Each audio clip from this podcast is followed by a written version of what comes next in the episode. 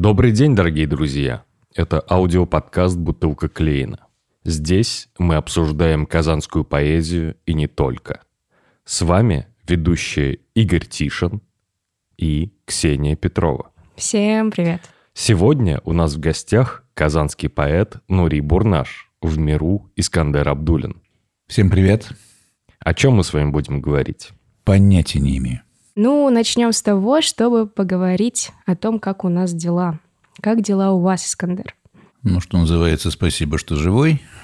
В общем-то, и с каждым прожитым днем мне все интересней, как у Алисы в «Стране чудес», все чудесатее и чудесатее. В общем-то, это то, что я стараюсь себе сохранить, это интерес к к новостям, интерес к людям, интерес к тому, что я делаю, потому что иногда этот интерес оказывается под угрозой под угрозой каких-то внутренних копаний, под угрозой какого-то безразличия, потому что очень много стимулов, которые приходится блокировать в этом отношении. Но вообще заниматься литературой в 21 веке, русской литературой, это непростая задача да, потому что постоянно приходится находить в себе внутренние ресурсы для того, чтобы продолжать заниматься этим убыточным делом.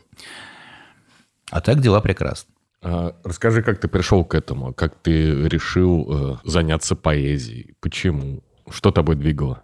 Ну, э, мной двигало, наверное, нежелание писать контрольную по алгебре. Это то, что помнят родители.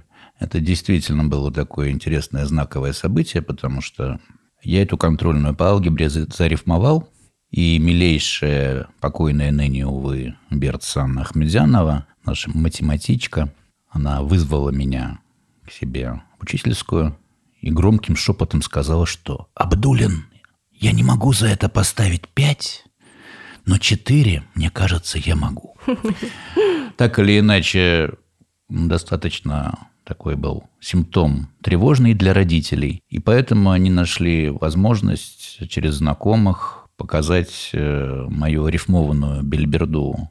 Не эту, конечно, другую. Непосредственно Евгений Александрович Евтушенко, который пролетом то ли на Олимп, то ли в Париж гостил в Казани. И после банкета или во время банкета в таком милосердном настроении черкнул пару строк. Эти строки через некоторое время напечатала вечерка с моей достаточно детской подборкой. Мне было 13 лет, это был 88 год. И, в общем, да, с тех пор я понял, что это интересно как минимум. Мэтр мне посоветовал трудиться и работать, и я постепенно к его словам стал прислушиваться. Стоило того, чтобы попробовать и благодаря многим учителям уже, тем, которые занимались э, моими стихотворными опусами более предметно, благодаря им, мне кажется, что это постепенно из увлечения стало диагнозом в моей жизни. Литература как диагноз, литература как э, увлечение и как дело, которое мешает остальным делам, мешает твоей карьере. Я к этому привык. Но если мы вспомним Довлатова, кто живет в мире слов, тот не ладит с вещами. Я сделал, может быть, такой опрометчивый шаг. Я поступил на филфак, но изучать литературу и писать литературу, это я сейчас понимаю, совершенно два разных дела.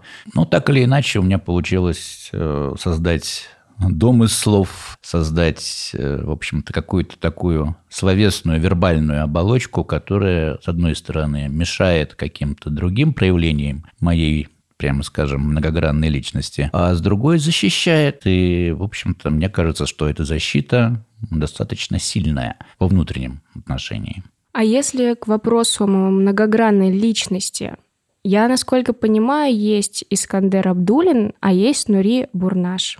Кто из них кто и с кем мы сегодня будем разговаривать? Давайте определим.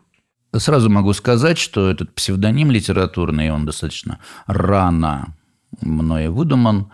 Он пришел ко мне, конечно же, из моей генеалогии. Это имена двух моих расстрелянных в 30-е годы 20 века дедов, которым я во, во многом обязан тем, что занимаюсь литературой, хотя я их никого не видел живьем, но мне о них рассказывали. Мне кажется, что дань этому поколению, которое, в общем-то, прошло страшные годы, эту дань нужно отдавать. С другой стороны, действительно, Искандер Абдулин, он относится к стихам с большим скепсисом. В общем-то, Искандер Абдулин их не любит анализировать совершенно. Поэтому такое раздвоение личности, я думаю, вполне простительная шизофрения, в которой живут очень многие литераторы, поэты, писатели, люди сферы искусства. Поэтому, в общем-то, я предлагаю поговорить с, прежде всего с Искандером Абдулиным. С ним, с ним э, говорить можно о разных вещах, не только о стихах. А Нури Бурнаш будет периодически проклевываться. Мы будем доставать его из кармана, реанимировать, и он, в общем-то, будет отвечать на какие-то вопросы в меру его способностей. Скажи, пожалуйста, как ты видишь э, настоящее и будущее казанской поэзии? А, мне очень интересно наблюдать, и вообще по своему жизненному кредо созерцатель скорее, наблюдать, как э, меняются поколения, меняется ситуация вокруг литературы, и я уверен, что эта литература, сегодняшняя литература, которая в том числе представлена замечательным сообществом «Бутылка Клейна», она имеет большой потенциал для развития, хотя сейчас уже давно уже с, с началом интернет-эпохи, мы можем скорее говорить не о литературной школе, например, казанской, а о школе определенных личностей. И мне очень нравится, что а, мы можем все друг у друга учиться чему-то, и что есть диалог между поколениями, пусть он, опять же, индивидуальный. Потому что раньше действительно можно было, наверное, говорить о каком-то таком городском литературном процессе. Сейчас этот процесс, слава богу, уже э, влился во всю русскоязычную реку литературы. И я надеюсь, что вот те личности, которые возникают периодически, они будут и завтра представлять не просто казанскую литературу, а литературу русского языка, литературу русскоязычную, ну, туда, куда их судьба позовет, потому что у нас, слава богу, на русском языке говорят не только в России, и сейчас очень много площадок, много возможностей литературу русскую продвигать, умножать и делать интереснее и интереснее. Слава богу, есть кому.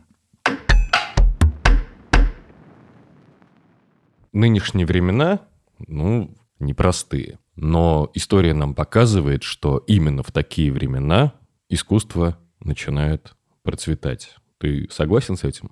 Я сторонник вот этого, в общем-то, стереотипа, что поэт, ну, может быть, не должен быть голодным, но он не должен быть слишком сытым. Тоже относится и к музыкантам, естественно, и к художникам. А, потому что какой-то дискомфорт внутренний, разность потенциалов в твоей душе рождает и образы, и помогает найти слова, краски, звуки для самовыражения. Вообще поэт – это, конечно же, в каком-то отношении радар. Радар очень своеобразный, очень необъективный, очень избирательный. Любой общественный поворот, исторический поворот, конечно же, наполняет особым драматизмом каждую строку поэта, который чувствует время. Время может быть жестоким, время может быть неблагоприятным, и тем сильнее может быть потребность это время отразить, пережить, отразить в каких-то произведениях и найти идеальные слова в идеальном порядке для того, чтобы это было действительно не на одну секунду, не на неделю, а представляло твою личность в литературном процессе и сегодня, и завтра. То есть, я правильно понимаю, если бы все люди искусства были сытыми, то искусства бы не было? Ну, разумеется. Что в твоем сознании рождается на сытый желудок? У тебя вот лично. Ну, кстати, поспорить можно на эту тему, потому что общаясь не только с поэтами, но и с современными художниками казанскими, они утверждают, что система, что художник должен быть голодным, она неверна. Она устарела, и от этого стоит отходить. Куда? А к развитию, к тому, что художник в первую очередь личность, способная создавать и творить, неважно, насколько полон у него карман или насколько пуст. Ну, это, конечно. То есть э, мы действительно можем говорить о том, что есть сфера твоего творческого применения, а есть э, сфера твоих обязанностей, семейных, общественных, рабочих, да. И э, дело в том, что для меня очень важно прежде всего вот эта вот чистота звука, который к тебе приходит. А для того, чтобы эта чистота действительно было возможно, нужно, чтобы тебя немножко отпустил внешний мир. Да, для э, стихов, например, мне всегда не хватало, и в современном мире особенно, своевременного одиночества. То, что оказывается очень и очень в большом дефиците в эпоху интернета, в эпоху перегруженности всех сфер, в том числе и перегруженности информацией. Вот этот шум, если попробовать отсечь, тогда можно услышать то, что, то, что тебе необходимо. Искандер, скажи, пожалуйста, считаешь ли ты, что интернет необходимо запретить хотя бы на время? Чтобы сделать его еще более популярным, да? Но э, ты знаешь, что сотовая связь, что интернет, в общем-то, это, конечно же, очень новые для нашего сознания человеческого явления. И мы, конечно же, все, хотим мы того или нет, мы интернет-зависимые люди, и у нас возникает телефонная истерия, когда мы некоторое время не можем зарядить наш мобильник. Но есть, слава богу, есть возможности проверить это, проверить, какой ты был до того, как взял в руки сотовый телефон – можно взять молчаливых, добрых друзей, проверенных, взять катамаран и, например, отправиться по Кокшаге на 9 дней в Марийскую тайгу. И вот это очень интересный эксперимент, я всем рекомендую. На второй, на третий день этот вот психоз тебя отпускает. Как это мне никто не звонит, и я никому не могу позвонить. А что там случилось без меня? Потом ты на некоторое время удовольствием наслаждаешься природой, тишиной, ты слышишь вот этот вот пробивающийся к тебе внутренний голос своего второго «я», ты слышишь звуки внешние чистые, интересные, из которых действительно можно сплести какую-то внутреннюю музыку. А это основа любого стихотворения, любого текста на самом деле. Но потом какая-то сволочь находит пауэрбанк в своем рюкзаке, и цикл начинается заново. Я вот, например, считаю, что человечество не успевает за развитием технологий. Стремительно развивается технологии. А люди не успевают за их развитием.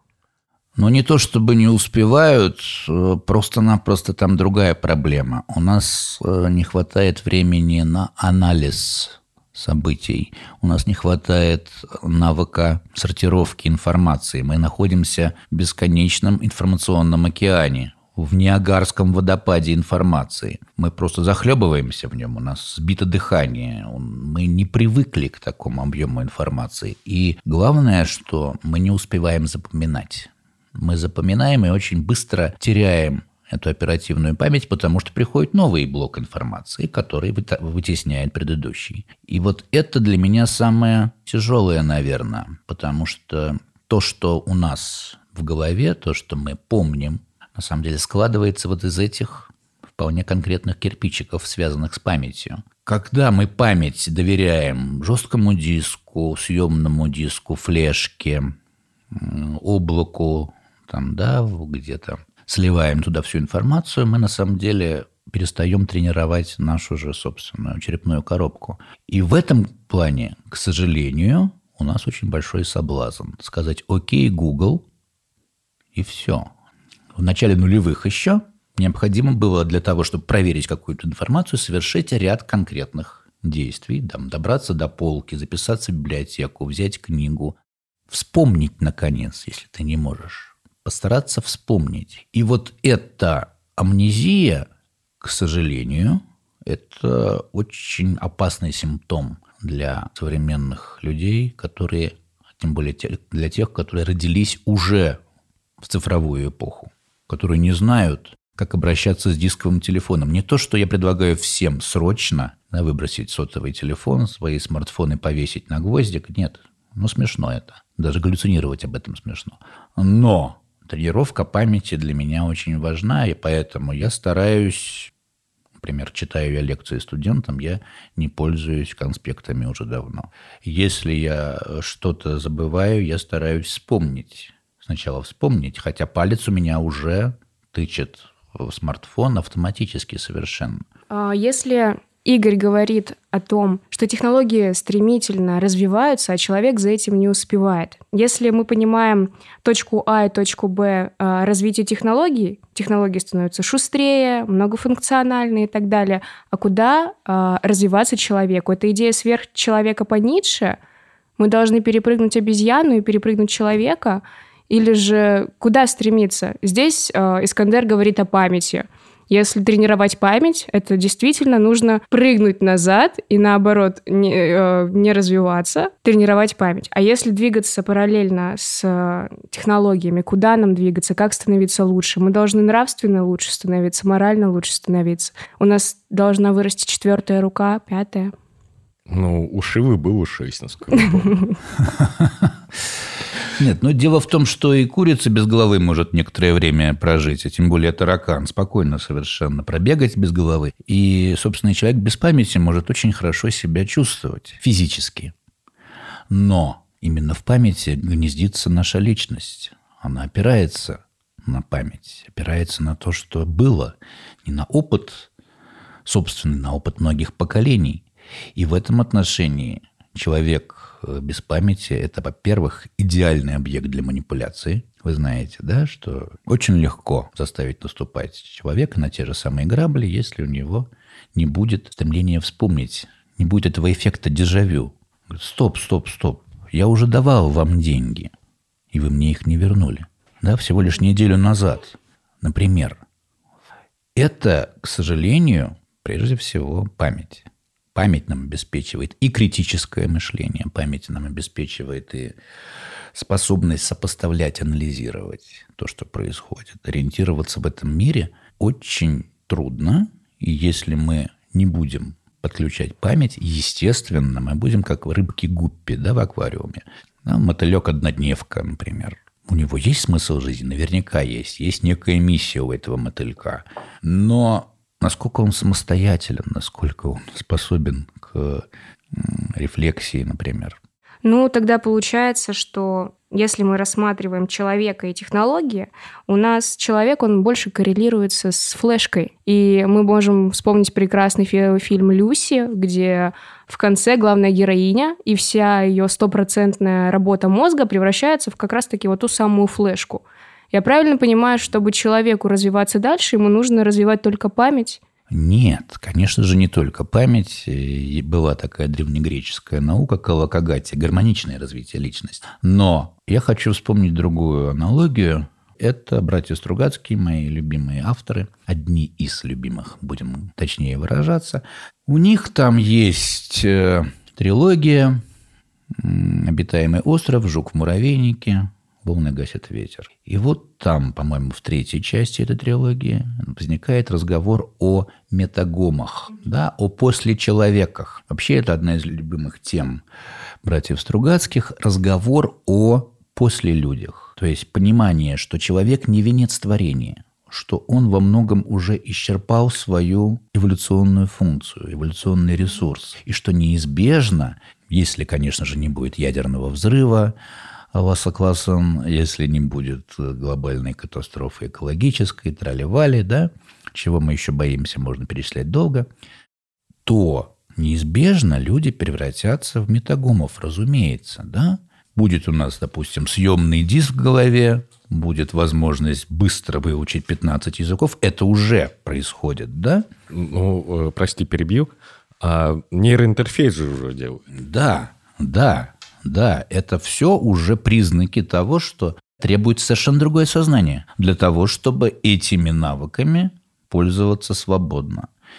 Наше сознание, на мой взгляд, ну, я, конечно же, за всю Одессу не скажу, я за себя лично могу говорить. Ну, у меня уже диск, так скажем, юзанный 47 лет да, в голове, поэтому, конечно же, естественные процессы возрастные мешают мне, задрав штаны, бежать за комсомолом, мешают, мешают мне быстро схватывать. Я начинаю пятиться и начинаю вспоминать, ага, какие у меня аналогии. Хорошо, уже к этому времени поезд ушел, но я все равно уверен, что необходимо Человеку необходимо немножко отойти в сторону, выдохнуть, сосчитать до 10, потому что у нас этот водоворот очень э, алчный, очень голодный, он нас может просто-напросто всосать с потрохами. Поэтому необходим покой, внутренний покой. Такой маленький, уютный, карманный дзен необходим периодически.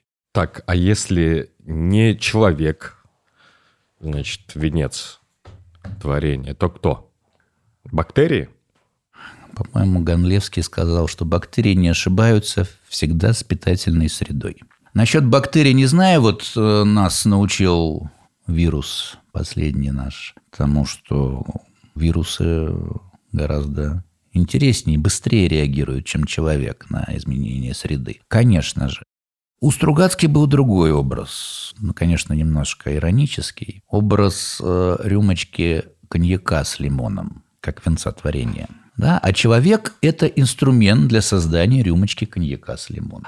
А если мы говорим о этих самых метагомах, вспомним, опять же, у Стругацких «Гадкие лебеди» – замечательная вещь абсолютно. Да, Замеч- замечательная вещь. А, если мы вспомним об этих самых метагомах, то просто-напросто рано или поздно нам придется дать им дорогу в эволюционном плане. Я не доживу, я надеюсь, что я не доживу до этого, потому что мне будет неприятно видеть, как э, да, мой э, мой род, мой вид оказывается на задворках какого-то исторического процесса.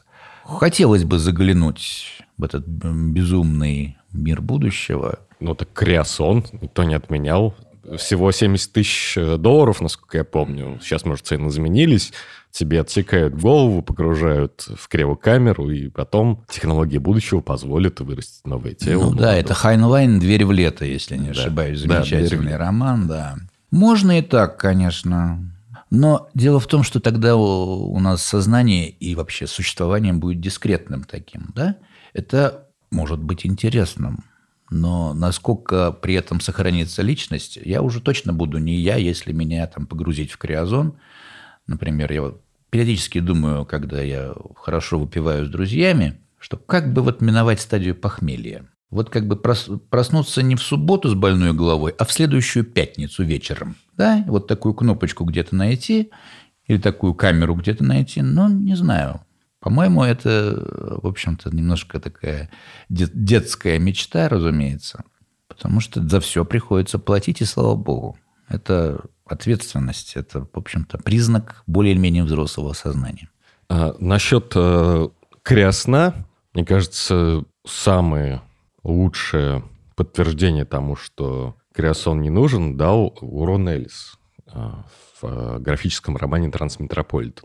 А, значит, там в одном из выпусков речь шла как раз о людях, которые погрузили себя в криосон, потом их оживили, и они оказались никому не нужны, даже уборщиками. Угу. Потому что, ну, роботы все делают. Либо киборги, да?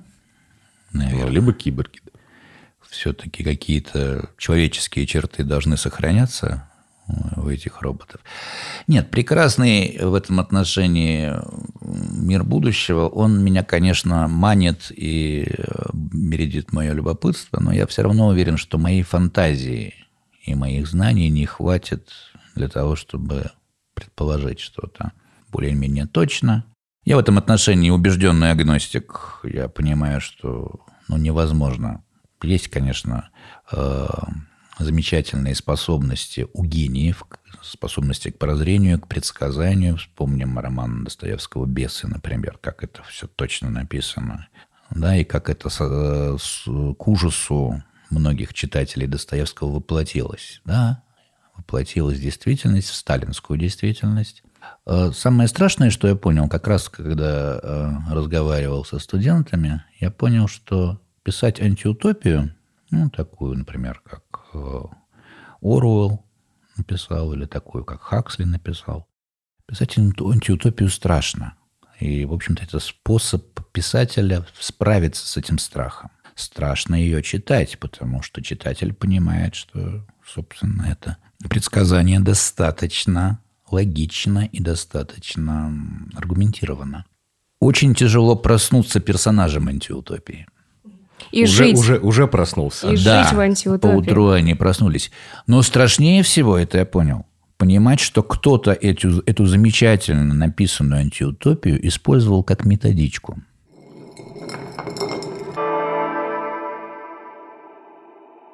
Кого из э, писателей за все время существования литературы ты бы назвал пророком? Кто наиболее точно описал мир будущего? В нашем Отечестве Везде, по всему миру. Ну, во-первых, я уверен совершенно, что эт- этих пророков э, не два и не три, а больше гораздо. И неизбежно любой автор, который пытается осознать, куда идет тот или иной исторический процесс, он становится хотя бы на секунду пророком. Другое дело, что мне кажется, что ни одна антиутопия не справилась со своей исторической задачей. Потому что мы воспринимаем, ну да, здорово, как здорово написал Достоевский, как классно написал Оруэлл. Но кто эти исторические аналогии увидит сейчас, здесь? Кто поймет, что страна, например, движется к очередному такому страшному повороту? Слишком много шума, слишком много другой информации, новых романов. Когда написан, например, роман Сорокина «День опричника»? Это 2006 год, наверное, если не П- раньше. Примерно так, да, точно не помню, но роман прекрасный. А К- Кысь Толстой? Кысь Толстой, да. То есть у нас, вот сейчас мы ретроспективно понимаем, что у нас было время для того, чтобы предотвратить что-то. Тут мы в- приближаемся к другому вопросу. Вопросу, кто это все читал. У нас когда-то, помнится, была страна самая читающая. Было время, да? Было время, по крайней мере, мы этим гордились и действительно стояли в очередях, читали книги. У меня сейчас сидят за партами ребята, которым по 17, по 18 лет, и я понимаю, что с ними приходится выстраивать совсем другой язык общения. Потому что с друзьями, с верстниками я привык общаться на таких вот кодовых знаковых словах. Да, цитатами, например. Поскольку мы ребята литературоцентричные, ударенные литературой как пыльным мешком, да, у нас очень много вот таких вот кодовых слов, и вдруг эти кодовые слова не работают. И ты понимаешь, что ты ржешь над своей шуткой один, как шизофреник, что ты должен выстраивать другой язык без этих самых кодовых слов, с другими кодовыми словами. Какими, например? Но э, приходится просто-напросто вспоминать и видеть, что увлекает современную молодежь. И это, с одной стороны, не очень комфортно. Это ты выходишь из зоны комфорта, а тебе после 40 уже трудновато из этого кокона выходить. Вообще хочется делать так, чтобы к тебе все стучались со своими, да, просьбами, со своими идеями, а ты бы отбирал там, да, внутри себя. Но вот когда ты совершаешь над собой усилия, ты становишься гибче, у тебя работают мозги, у тебя нейронные связи активизируются. Такое средство отодвинуть процесс старения своего, в общем-то, уже немножко изношенного мозгового оборудования. Да, потому что душа обязана трудиться и день, и, И ночь. день и ночь. Да, и душа, и мозг. Мозг. Я э, очень часто слушаю, есть в Ютубе профессор Черниговская. Вот как раз она э, очень внятные вещи говорит популярным языком. Мне тоже уже, как Винни-Пуха, длинные слова расстраивают. Поэтому я стараюсь какие-то вещи для себя сделать более понятными и не чураюсь популярной тематики. Потому что действительно, кто ясно мыслит, ясно излагает. Когда я слышу очень заумную, длинную речь, я понимаю, что я, видимо, не адресат этой речи. И очень часто сам себе оказываюсь врагом. Из каких-то бесед я ухожу. Поэтому это процесс такой амбивалентный. Когда, с одной стороны, тебе хочется не перестраиваться, тебе хочется не обновляться, тебе это мучительно трудно. Твоя лень тебе подскажет бесконечное количество весомых аргументов, чтобы не ходить, чтобы не звонить, не находить общий язык, да, не выходить из комнаты, не совершать ошибки. Это бесконечное количество аргументов. Ну, просто потому, что человек, по сути своей, ленивое существо. Ну, разумеется, вообще, как физическое тело, да, склонен к состоянию покоя. Комфортного, такого предсказуемого, теплого, уютного покоя. Ну, все, что и делаем мы с самого рождения, это стареем и стремимся к покою. Ну, как физические тела, да, разумеется. А то, что нам дано между ушами, собственно, да, над бровями между ушами, это как раз тот моторчик, который должен нам ставить другие цели, постоянно стимулировать нашу активность. Если этот моторчик, конечно же, не работает в холостую, а если мы его заправляем компьютерными играми бесконечно и не заставляем просто совершать работу, то в конце концов он атрофируется, и у нас наступает состояние внутреннего покоя, в общем-то, личностная смерть. Да, мы не заслужили счастья, но заслужили покоя. Насчет компьютерных игр готов поспорить. Они все-таки очень полезны для мозга. Да, это как любитель компьютерных игр, ты говоришь? Ну да. Ну да. А те, кто не играет, почему-то так не думают. Ну, я... Поиграйте, попробуйте. Честное слово, могу признаться в страшном грехе. Мы когда-то с, с моим товарищем Володей Клевинским увлекались игрой Doom 2. Это, О, было, да. это, было, это было еще конец 90-х, если я правильно помню. Я вдруг понял, что я забываю таблицу умножения за ненадобностью. Но меня среди ночи разбуди, эти самые коды прохода сквозь стены, коды бессмертия и коды получения всего оружия в Думе 2 я помню. О, боже мой. Зачем они мне спрашиваются? Я даже не понимаю. IDDQD и DKFI клип. По-моему, мне эта информация, этот набор фонем совершенно ничего не даст больше в жизни, кроме того, что я понимаю, что он занимает определенное место у меня в голове. Так может тебе в киберспорт пойти? Ну вот. Послал так послал, я понимаю.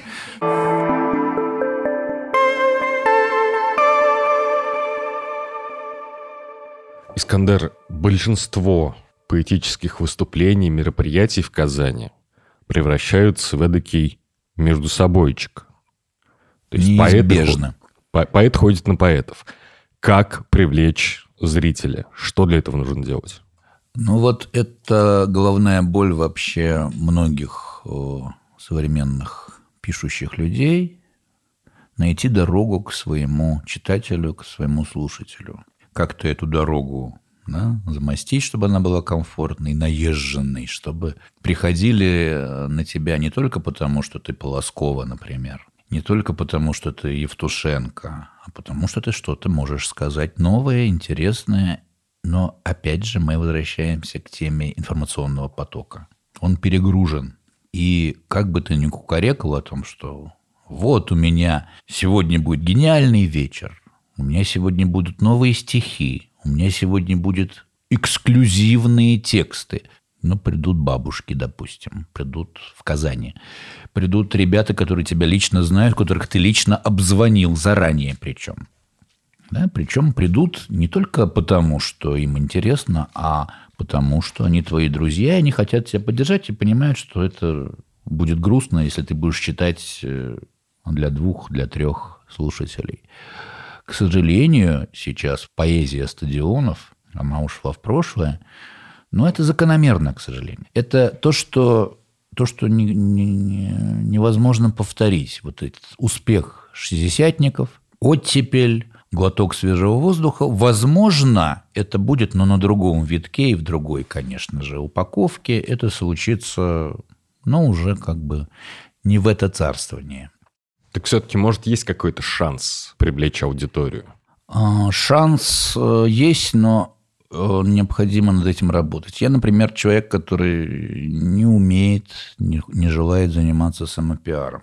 А у меня гораздо лучше получается звать на концерты моих друзей, на выступления людей, которые мне кажутся действительно интересными, яркими, самобытными. Но у нас вообще вот это вот звено менеджмента, импрессарио, эта профессия есть в музыкальной сфере и практически отсутствует в литературной. Кроме уже раскрученных имен, да, а их можно пересчитать по пальцам одной руки.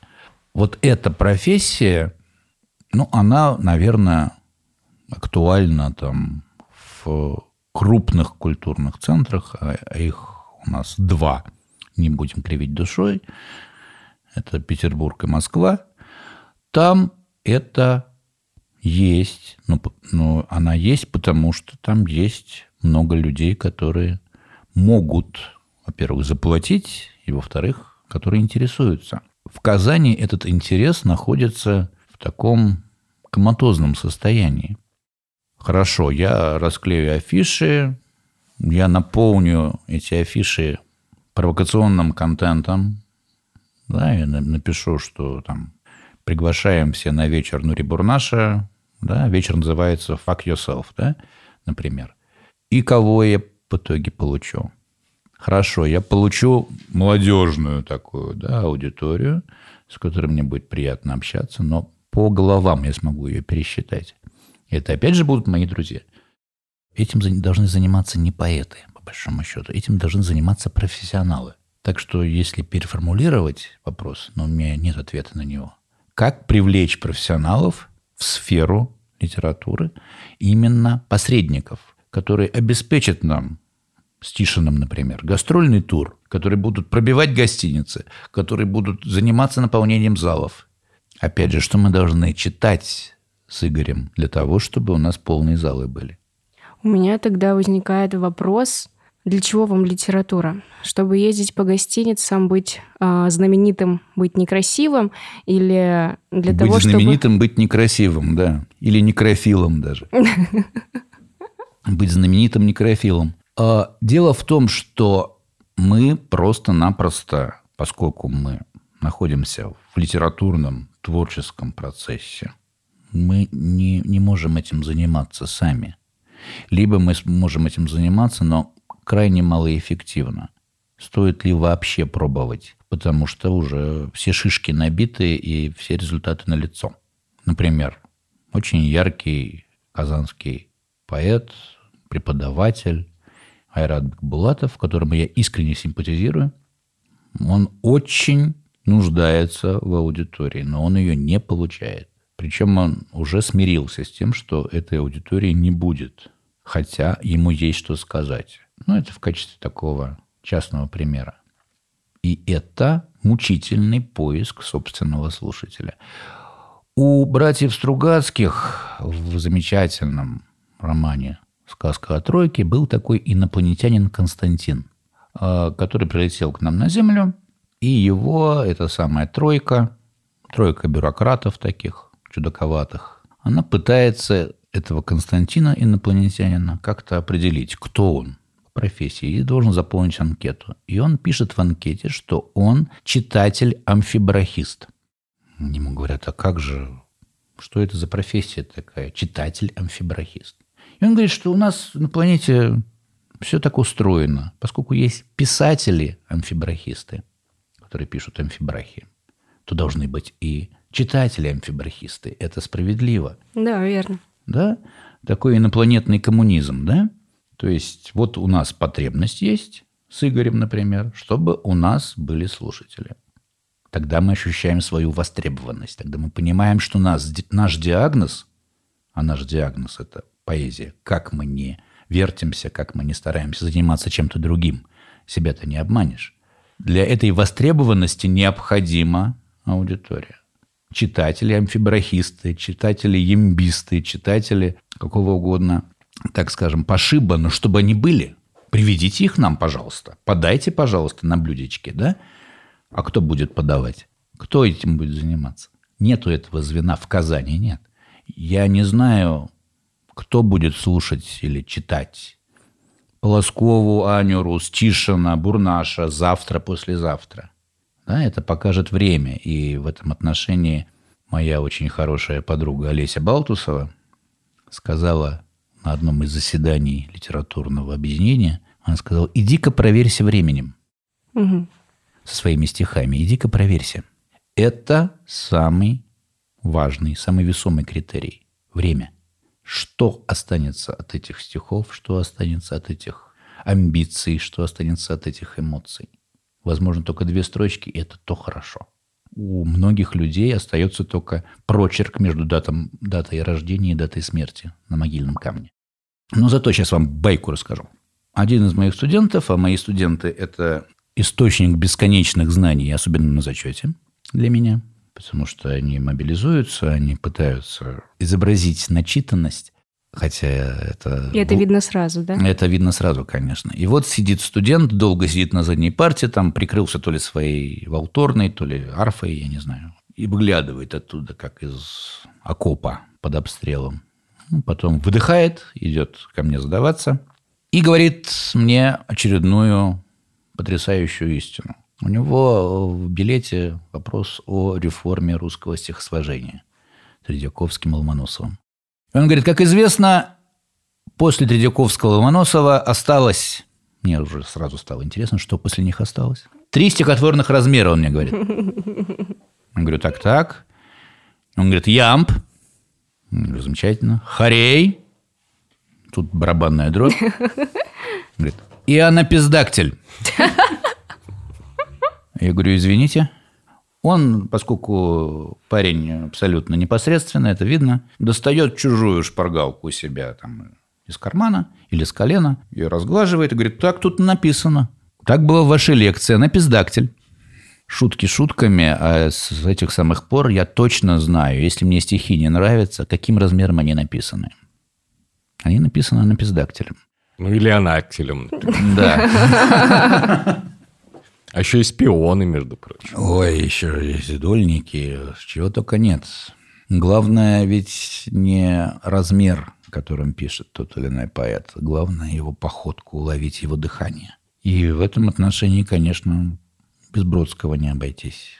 Вот его походка, его, его дыхание, его взгляд очень интересны. Особенно для такого вдумчивого, неторопливого анализа. Как точно вы сказали, походка. Очень красиво. Я хотела бы поговорить э, как раз-таки о той статье, которая вышла в 2014 году редакцией Инде, и где критик Никита Васильев выделил так называемые три поколения поэтов и поэтического бума нулевых. Три поколения, среднее, э, старшее и младшее. То есть дед, дедушки, Отцы и дети, да? Да, да. А, насколько я помню, там упоминаются имена и Игоря Тишина, и Нури Бурнаша. Вопрос, какое поколение лучше? Ну вот в каком качестве? В качестве стихотворений, конечно. В качестве стихотворений. Интереснее. В каждом из поколений можно найти свой язык, свое дыхание, свои художественные средства и свои возможности. Вообще тот же Иосиф Саныч Бродский в Нобелевской лекции сказал, что поэт – это средство существования языка, инструмент. И каждый инструмент, он должен исполнять свою функцию. Насколько он исполняет эту функцию, будут судить следующие поколения. И в этом отношении Олеся Баутусова права. Надо идти проверяться временем. Маяковский в свое время сказал, встретимся лет через сто на критику в, в адрес своих стихов, он сказал, через сто лет имя того, с кем он беседовал, уже исчезло. Маяковский с нами продолжает существовать в одном культурном пространстве. Слава Богу. Поэтому вот эти соблазны сказать, что лучше Тишина, например, Остудин, лучше Остудина, допустим, Топчий, лучше Топчева у нас Хлебников и дальше, и дальше, и дальше, да, ну, смысла в этом особого нет. Категория качества, она определяется только с годами. Вот как-то можно сейчас только понять значение Пушкина, например. Я совершенно согласна с вами, и у нас даже как-то с Эдуардом Учаровым, как мы с ним познакомились, мы зацепились с ними языками. А Альфия Фатовна, наш а, лектор по литературе XVIII века, пригласила его в качестве гостя рассказать о калитке. И он утверждал, что в калитке звучат только самые качественные стихи, потому что они проходят отбор лично через него. И меня это до глубины души задело. А я спросила, как это ощущать себя человеком, который решает, какое стихотворение хорошее, а какое нет. Ну, вообще, э, я сразу представляю такой фильтр в раковине, да, который препятствует засору всей системы. Но фильтры надо иногда чистить Насколько Эдуард согласен с этой метафорой, я не уверен. Но дело-то в том, что то, то, чем он занимается, это живой процесс. Гораздо более сложный, чем иногда хочется думать, потому что при, привлекаются люди, привлекаются новые имена, они звучат. Иногда там есть то, что, например, для меня сейчас неприемлемо уже. Не в силу возраста, я вообще никогда не любил. Это такие вещи, как свободный микрофон. Да, это называется как в, в том да, замечательном триллере «Место встречи изменить нельзя». Это я могу, а ты вот давай мурку слабай. Собственно говоря, это означает, что любой... Вот я сижу, слушаю, слушаю поэтов, слушаю их новые стихи, слушаю, как обсуждают, понимаю, что каждом стихе можно найти изъян. Это значит, что? Что нет таких вот идеальных стихов, и в конце концов я понимаю, что это и я могу. И я начинаю графоманить со страшной силой. я начинаю продуцировать тексты, которые никто не воспринимает всерьез, но я уже остановиться не могу. И в этом отношении, конечно, очень важна фигура мастера. У нас э, с Лешкой Остудиным был такой мастер. Это был Марк Давидович Зарецкий, который, обладая потрясающей памятью, сразу все наши шестерки крыл тузами, все наши гениальные стихи разлагал на множителе, делал это жестоко, иногда просто с мясом вырывал, клочья летели под операционный стол, кровь, слезы, обиды. Но та школа, которую он возглавлял, это то, что э, сейчас позволяет мне уверенно работать с текстами. Хотя, естественно, я никогда не буду уверен на 100%. Поражение от победы отличать – это не моя функция. Это функция времени, это функция слушателей, которых надо еще в залы привлечь. Кстати, а, когда а, Айрат Бекбулатов спросил, или не он поднял вопрос, почему молодые поэты не приходят в калитку? Но мы знаем, что там диапазон возрастной, он все-таки больше 40. Почему не приходят? Я почему-то осмелилась ответить, что потому что они боятся слышать ваши критики. Боятся, и он ответил, что тогда им в бутылку клеена. Там, где не критикуют и принимают такими, какие они есть. Какое-то пушистое впечатление бутылки клеена. Я бы сказал, идеалистическое немножко. И, Игорь, защити. В бутылке клеена принимают всех независимо от возраста, это, гендера, это качества то, стихов. то, что меня настораживает всегда. Вот есть модель, которую практиковали в цеху поэтов. Да? Цех поэтов был же у нас, да, акмеисты, Гумилев, Ахматова. Там были синдики, так называемые, то есть, грубо говоря, президиум, которые имели право голоса при обсуждении. То есть, это был некий фильтр, такая иерархия, которая работала как раз на выявление качественных текстов, на выявление слабых мест в качественных текстах. Тот же Марк Давидович мне, кстати, говорил, Бурнаш, все очень просто. Слабые тексты хвали, сильные клюй. И он, в общем-то, практически не отступал от этого принципа.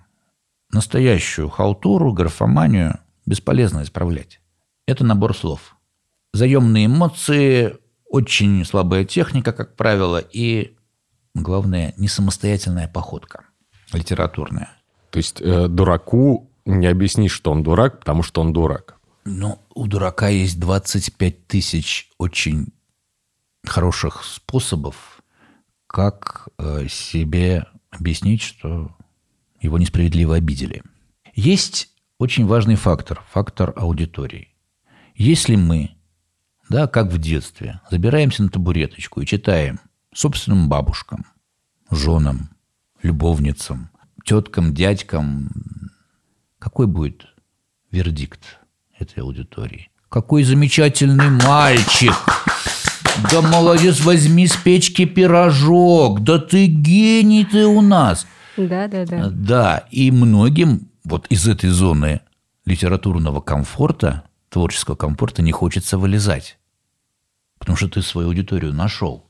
И как это, как это вообще вот какой-то Марк Зарецкий начинает тебя клевать и вообще хвост и гриву чехвостить, когда моя бабушка сказала точно, совершенно, она же объективна, моя бабушка, мы можем, да, включить эту бабушку, и тогда мы развиваться не будем. Но любая операция – А критика – это очень болезненная операция для творческого человека, потому что вот пришел поэт в литературную студию, в хорошую студию, он пришел со своим новорожденным ребенком. Он всю ночь не спал, не ел, он рожал. Он рожал в муках, э, без анестезии, кусая локти, грызя ногти, вообще выпивая все, что горит, рожал. И вот он родил. И этого новорожденного он хочет показать миру. И, конечно же, он чего ждет? От мастера литературной студии. Он ждет вот того же бабушкиного голоса. Подсознательно все равно всегда ждет. Я жду. Чтобы сказали, во, Бурнаш, ты чихнул в рифму, но это гениально. Этого никто не делал. Слушай, старик, Нобелевка у тебя в кармане. А если бы в 13 лет тогда Евтушенко в пух и прах разнес а, ваши работы и сказал «не пиши, не твое», или более критично отнесся, был бы ли сейчас с нами этот поэт? Да, если бы он сказал, э, иди лучше там на макаронную фабрику, например, это твое призвание. Ну, я бы рифмовал на макаронной фабрике. Я, да, рифмовал бы макароны и рожки, например, да. Хорошая рифма, богатая. Так вот, э, Макароны это... и Эммануэля Макроны. Да, да. Но дело-то в том, что просто-напросто, что написал Евгений Александрович в своей рецензии? Он написал «Работай и удачи тебе». Работай. А может, не хотел обидеть? Естественно, не хотел обидеть. В чем задача метра? Направить. Старик Державин нас заметил, вот, все, благословил и ложись в гроб. Все, молодец, ты выполнил свою миссию в моей жизни. Слава богу, Евгений Александрович жил еще долго после этого, после этой э, истории. Просто с любым своим талантом необходима работа. Это то, что самое мучительное. Для писателя самое мучительное – вычеркивать, например. Для поэта самое мучительное – тоже вычеркивать. Ты понимаешь, что как ты замечателен, как это здорово ты подметил. Слушай, ну твоя муза просто сегодня была в ударе. И вдруг ты видишь к твоему ужасу, что у тебя не сходятся концы с концами. Ты написал-то шесть строчек, черт возьми, за неделю шесть строчек. Мало того, что тут вот, тут вот явные пробоины, но у тебя не сходится ни, ни ритм, ни размер не сходится, у тебя теряется мысль. И в этом отношении, конечно же, должна включаться самоирония. Ты сам должен на себя посмотреть со стороны, на свой текст со стороны. То есть включать своего внутреннего редактора. Не цензора, который будет говорить, вообще молчи. Все, все хорошее без тебя, до тебя написано. Потому что вот этого новорожденного ребенка рано еще показывать. 40 дней нельзя показывать, да, новорожденных? Да? Надо в отстойничек, да, в отдельный файлик. Пусть проверится временем, пусть хотя бы одним днем проверится. Ты через день уже отойдешь от этого угара. А, я, я написал такую херню, старуха! Это, это самое трудное в работе. Значит ли это то, что мы сейчас не увидим Пушкиных, Лермонтов и Большое видится на расстоянии? А надо вспомнить, что Пушкин при жизни Жуковского же, угу. да, при жизни Жуковского никто не называл поэтом номер один. Поэтом номер один был Жуковский. Это вот наше восприятие этого исторического периода. Мы должны понимать, что Золотой век – это не век Пушкина, точнее, век не только Пушкина. А для того, чтобы это понять и в этом разобраться, нам нужно пройти сквозь миф, пушкинский миф в данном случае. Прогулки с Пушкиным, да, Абрама Терца – рекомендую. Получается такой антипушкин, шокирующий Пушкин. Проще всего, да, чтобы не э, зависеть от чужого мнения, взять и прочесть его письма. В любом собрании сочинений Александр Сергеевич есть его письма. Вопрос об этичности их публикации оставим, да? Потому что это уже факт литературы, они уже найдены опубликованы. И уже чтение писем нам дает совершенно парадоксальный результат. Перед нами встает человек – человек грубый, человек очень ревнивый, человек с колоссальными комплексами, человек очень несчастный. Потому что вот это вот замечательное, картина Пушкин, грызущий перья, глядящий куда-то то ли в окно, то ли сразу в вечность, такой возвышенный, такой питомец мус. Это не более чем мифология. Если нас устраивает эта мифология, если мы с ней согласны, то можно не шевелиться. Если нам интересен тот Пушкин, который был на самом деле, надо прорываться сквозь эту мифологию. Мифология всегда очень удобна. Вот такой кокон, который, в общем-то, нас устраивает, как любая сказка.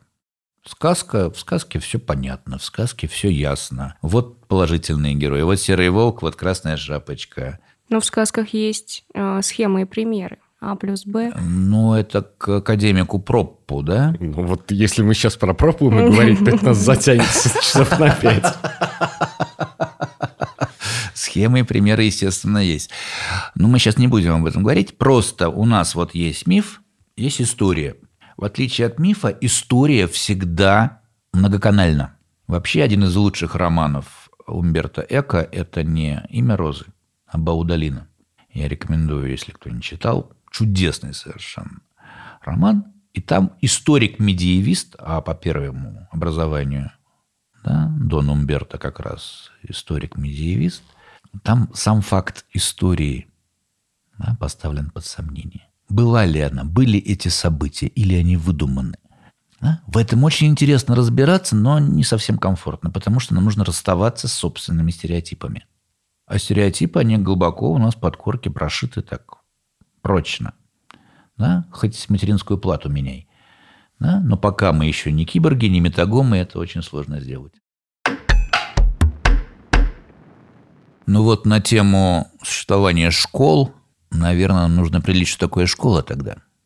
Ну, у тебя была школа. Ну, стоп. У меня была. Школа как процесс, то есть образовательный, была в жизни каждого поэта. Я имею в виду поэтическую школу. А вот в качестве, в понимании объединения поэтов по географическому признаку, по э, тематическому признаку их стихов – не знаю, потому что для меня школа подразумевает некого лидера. Есть ли такой вот один лидер среди казанских поэтов, которым все бы так или иначе к нему бы апеллировали, к нему приходили, как к Толстому в Ясную Поляну? Не уверен. Раньше, в, в аналоговую эпоху, в которую я, например, со, э, сделан да, и выпущен в свет, в эту аналоговую эпоху можно было да, сказать, ну вот как мне сказали, иди к Беляеву, мне сказали. У Беляева мне показалось слишком пушисто, тем более, что Николай Николаевич покойный чудесным человеком был и очень старался, чтобы никого не обидеть. А как можно анализировать твой свежеиспеченный шедевр, не обижая его создателя? Поэт, он эксгибиционист, понимаете? Это же, это же очевидно. Вот я показываю в плаще на голое тело, посмотри, что у меня тут. И ты вот должен, ты вот, Игорь, должен сказать, «А, вау, что у тебя тут? У меня такого нет. У тебя не поэма, а такого, строфа. Такого никогда не было. Понимаешь? А если ты скажешь, ты нашел чем смешить, ну-ка закрой немедленно. Вот, я очень сильно обижусь.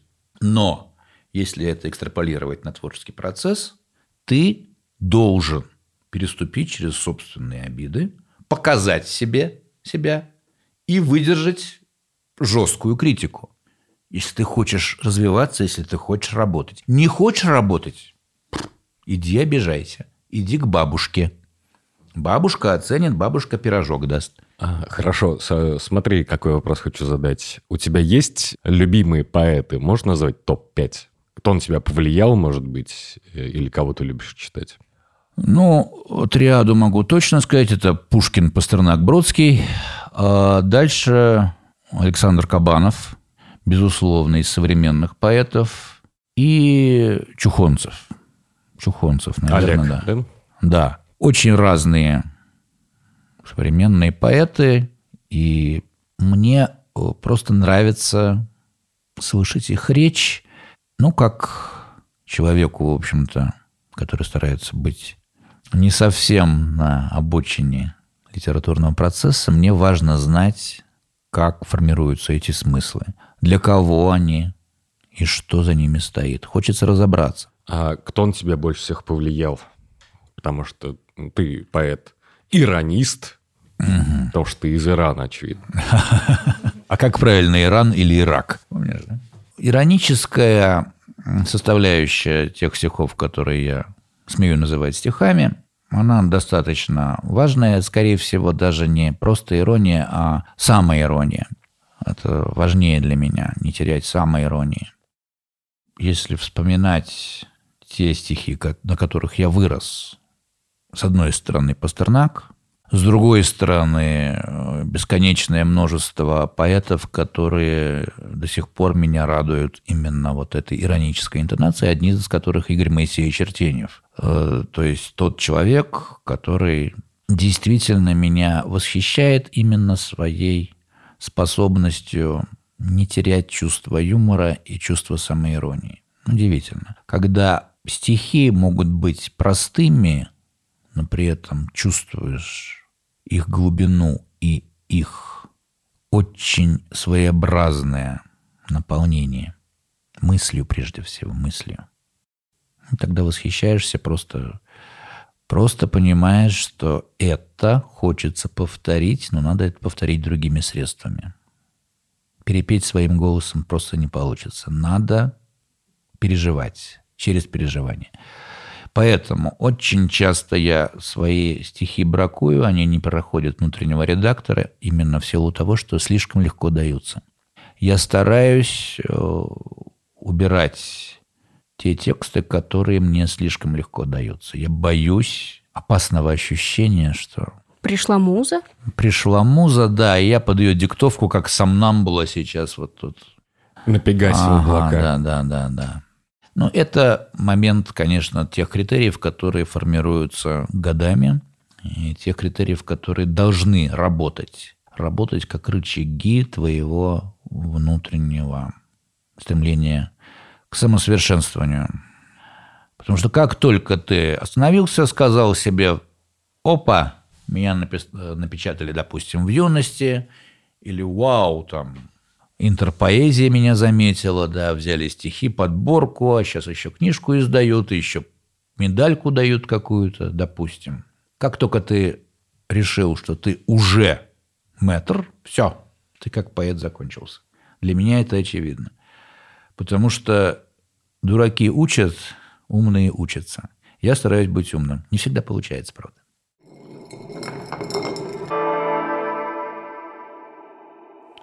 Что толку разгадывать древние руны руин?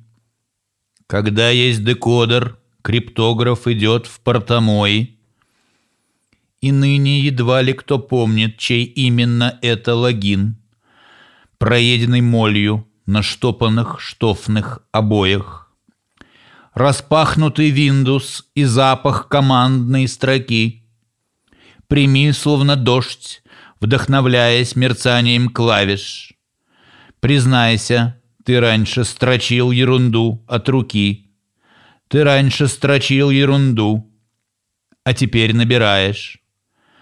Окей, Гоголь, где устаревший носитель сменить? Уже оцифровано временем совесть и печень. На внутреннем диске работает только делит и рад бы его удалить, но похоже, что нечем. Что делать вне роуминга нам, облысевшим послам, почившей империи, помнящей слово «бумага»? Гусиным пером по экрану черкнуть «Ас воздам» и пить с денщиком в ожидании первого лайка. Ты любила портвейн и игру в города. Мы встречались, не зная причины, по которой любая аптека всегда за цветочным стоит магазином. Там, у лесопосадки, темнели кусты. Мы иной и не ведали сводни. У любви вкус таблеток и запах беды у любви, цвет чужой, подворотни. Днепродунайск, тебе на К. Казань, Нет города такого. Ну ладно, я домой. Пока. Когда мы завтра? Пол шестого. Что за юность без грешников и без грехов? И за нами ходили безмолвно Три властительных демона древних веков. Трирегол, Пастинор, Орфановум. Странной силой наполнены их имена. Призовешь, и все прочно и просто. Но сейчас в каждом скрипе я стал узнавать их непоколебимую поступь. Привет, сегодня сможешь в три? Прости, но у меня экзамен. Ты не звонил вчера, соври, что ты был занят. Я был занят. Что за юность без глупости и без потерь? Но паршивый из совести лекарь. Как бестактно звонка телефонного дрель. Не возьму. Это снова из Жека.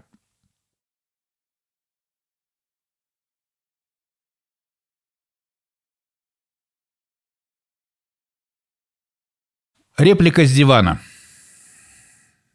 Пока не оборзели барракуды, уж не пора ли нам на баррикады?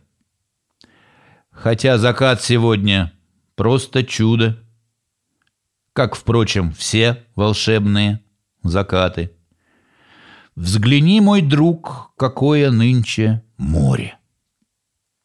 В нем кто-то постоянно ест кого-то. А на поверхности ни торжества, ни горя, лишь волны, как свидетели охоты. К чему нам бой, что мы с тобою можем? Обозреватель варвару не ровня. Недавно, говорят, мы были больше. Теперь мы меньше, но зато духовней. С таким возвышенным менталитетом в бессмысленной толпе погибнуть скучно. Пусть дураки становятся обедом.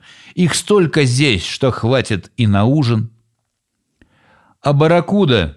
Что нам барракуда? Нам не ее, кита бояться надо.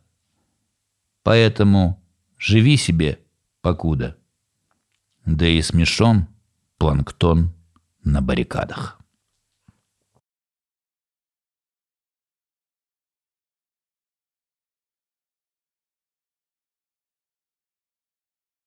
Там, где ночами эльфы мяли нимф, Газон давно бутылками засеян, И стаи первоклашек тонкошеих, Антенны гладиолусов включив — под ранцами дугою выгнув спины, летят на юг и рвутся пуповины. Там за углом чернильная река и промокашки цвета угрызений. Плутуют в переулках дневника два лебедя по алгебре и пению. И дальше, где тюремные ворота, тетрадка в клетку. Классная работа. От дури ямы, горы от ума. Эй, Мёбиус, где титры в этой ленте? Милиция, спецшкола и тюрьма в неизменяемом ассортименте. Лишь улица теперь, смешно и мило, зовется в честь другого крокодила. Сурок звонка все дальше, все слышней. Уже большая перемена скоро, а местный бомж по кличке Чародей все ковыряет в ящике Пандоры. Находит бутерброда эпилог и крепкой дружбы плавленный сырок. История опять впадает в миф, как бабка древняя в пушистый кокон детства, но сентября — тяжелый рецидив, не признает спасательные средства, а значит вечно безработный лапоть очередную нимфу будет. Спасибо лапать. за прекрасное авторское прочтение, особенно с вашим с вашей походкой, с вашим дыханием. Да, э, именно авторы лучше всего читают свои стихотворения. Не всегда. По поводу Иосифа Александровича Бродского я бы поспорил. «Протекаю, говоришь, но где же лужа? Чтобы раньше протекал я не бывало. Вот найдешь себе какого-нибудь мужа, он и станет протекать на покрывало».